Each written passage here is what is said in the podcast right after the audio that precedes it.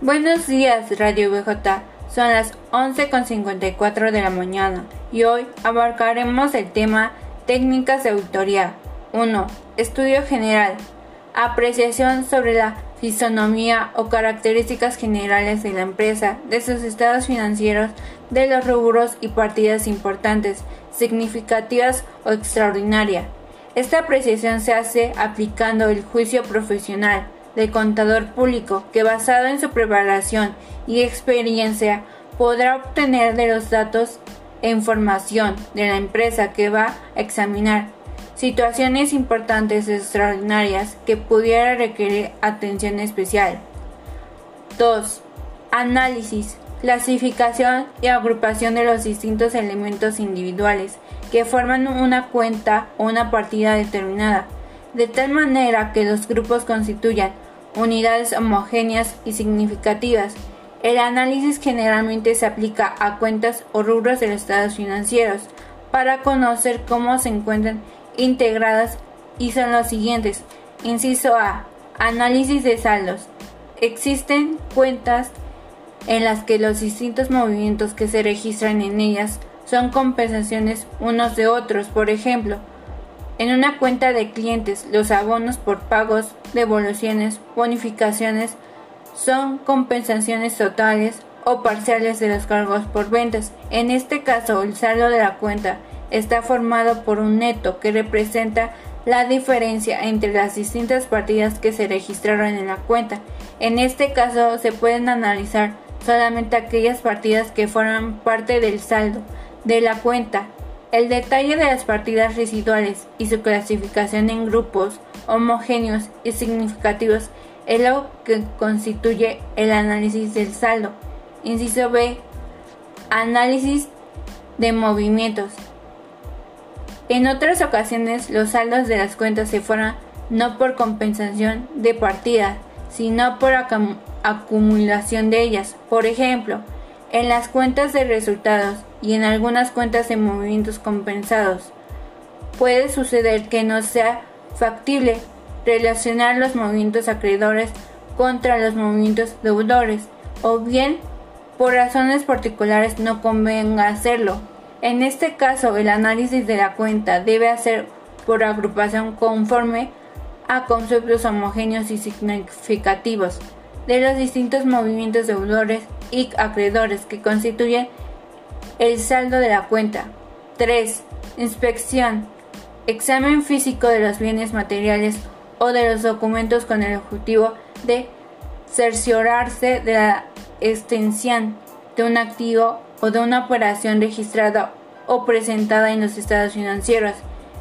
En diversas ocasiones, especialmente por lo que hace a los saldos activos, los datos de la contabilidad están representando por bienes materiales, títulos de crédito u otra clase de documentos que constituyen la materialización del dato registrado en la contabilidad.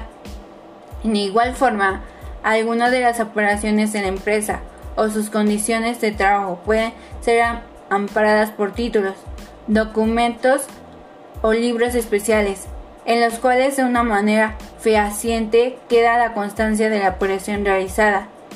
En todos estos casos puede comprobarse la autenticidad del saldo de la cuenta de la operación realizada o de las circunstancias que se trata de comprobar mediante el examen físico de los bienes o documentos que amparan el activo o la operación.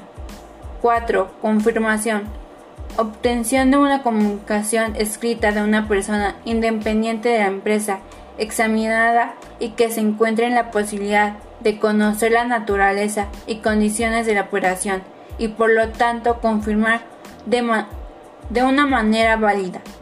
Esta técnica se aplica solicitando a la empresa auditada que se dirija a la persona a quien se puede la confirmación para que conteste por escrito el auditor dándole la información que se, los, se solicita y puede ser aplicada de diferentes formas. Positiva. Se envía datos y se pide que conteste tanto si está conforme como si no lo están. Se utiliza este tipo de confirmación preferentemente para el activo.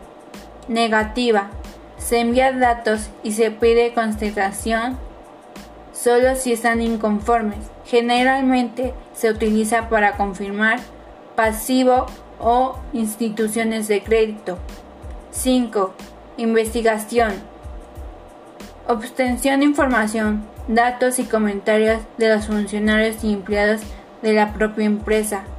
Con esta técnica, el autor puede obtener conocimiento y formarse un juicio sobre algunos saldos u operaciones realizadas por la empresa. Por ejemplo, el autor puede formarse su opinión sobre la contabilidad de los saldos deudores mediante información y comentarios que obtenga de los jefes de los departamentos de crédito y cobranza de la empresa. 6. Declaración. Manifestación por escrito con la firma de los interesados del resultado de las investigaciones realizadas con los funcionarios y empleados de la empresa.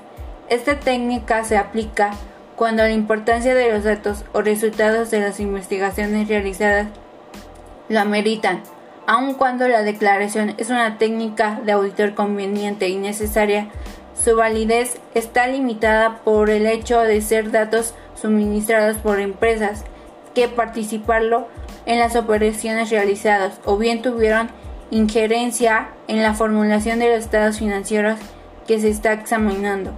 7. Certificación. Obtención de un documento en el que se asegura la verdad de un hecho legalizado por lo general con la firma de una autoridad. 8. Observación. Presencia física de cómo se realizan ciertas operaciones o hechos.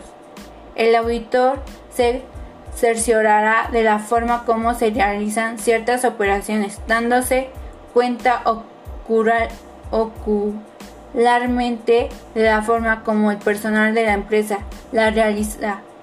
Por ejemplo, el auditor puede obtener la convicción de que los inventarios físicos fueron practicados de manera satisfactoria, observando cómo se desarrolla la labor de su preparación y realización de los mismos. 9. Cálculo. Verificación matemática de alguna partida. Hay partidas en la contabilidad que son resultados de cómputos realizados sobre bases predeterminadas. El autor puede cerciorarse de la corrección matemática de estas partidas mediante el cálculo independiente de las mismas. En la apreciación de la técnica de cálculo es conveniente seguir un procedimiento diferente al amplio originalmente en la determinación de las partidas. Por ejemplo, el, el importe de los intereses ganados originalmente calculados sobre la base de cómputos mensuales sobre poblaciones individuales se pueden comprobar por un cálculo global aplicando la tasa de interés anual al promedio de las inversiones del periodo. Bueno, esto ha sido todo por hoy. Gracias por su atención y nos vemos hasta otro episodio.